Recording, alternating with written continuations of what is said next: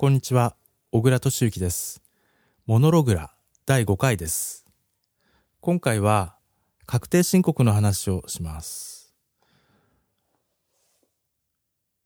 今、3月7日でして、ちょうど確定申告の時期なんですが、僕も個人事業主として確定申告をしなきゃいけないんですね。で、今、普段からですね、やっていなかったんで、間際になっていろいろと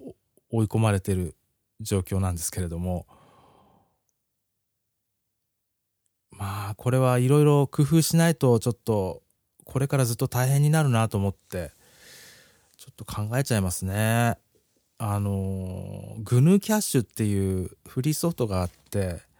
でそれで仕分けを入力入力できる、まあ、会計ソフトなんですけども、有料の会計ソフトを買ったり、まあ、契約すると結構お金かかっちゃいそうだと。で、マネーフォワードみたいなオンラインのサービスも良さそうでいて結構まあ不満の声も聞こえてくるということで、まあそしたら自分でまあね、会計知識を、うん最低限の知識をまあ勉強し直してですね、まあ一応経営学部なんで学生時代簿記の勉強をちょっとはやったんですが、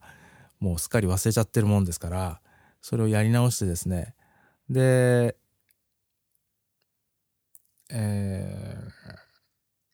自分で会計ソフトでやるかなという感じでですね。